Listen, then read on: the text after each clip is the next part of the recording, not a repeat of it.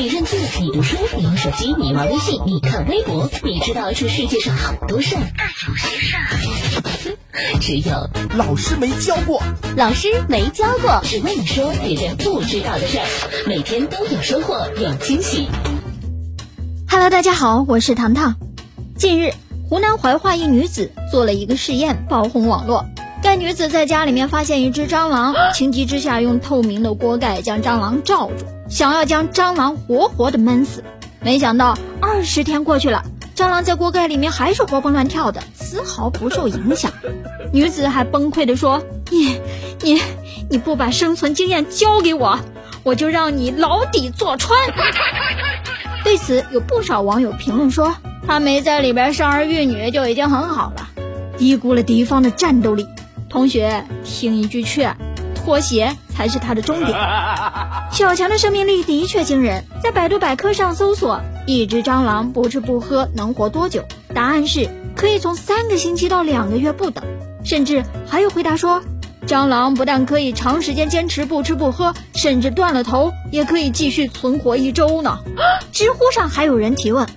请问蟑螂为什么会进化出没有头的身体也可以活九十天的能力呢？答案是特殊的神经系统。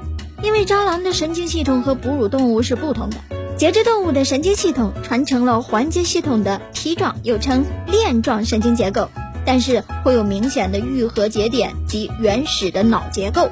这种愈合是神经系统的一种极大的进步。那还有一种原因是开放式的血液循环。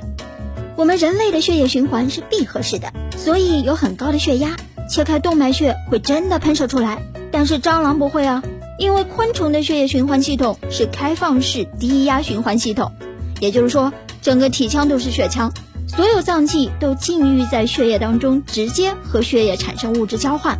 而且养料废物运输是通过唯一的一部分管状结构背血管来交换的。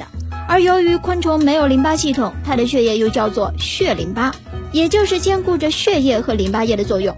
而背血管则负担着类似于心脏的作用，也就是说，通过收缩使那一点点的液体移动。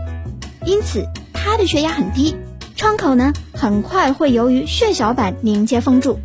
就在前不久，网上有人热议，南北之间最大的差异应该是蟑螂了。有人说南方的蟑螂特别大，是那种毫不掩饰的大。跟大家科普一下，南北方蟑螂确实是不同的。它们的体型之所以存在那么大的差异，主要是因为品种不同。北方蟑螂属于德国小蠊，而南方大部分蟑螂则是美洲大蠊。美洲大蠊到底有多大呢？据了解，长二十七到四十毫米。德国小蠊呢是长十到十五毫米。你品，你细细品。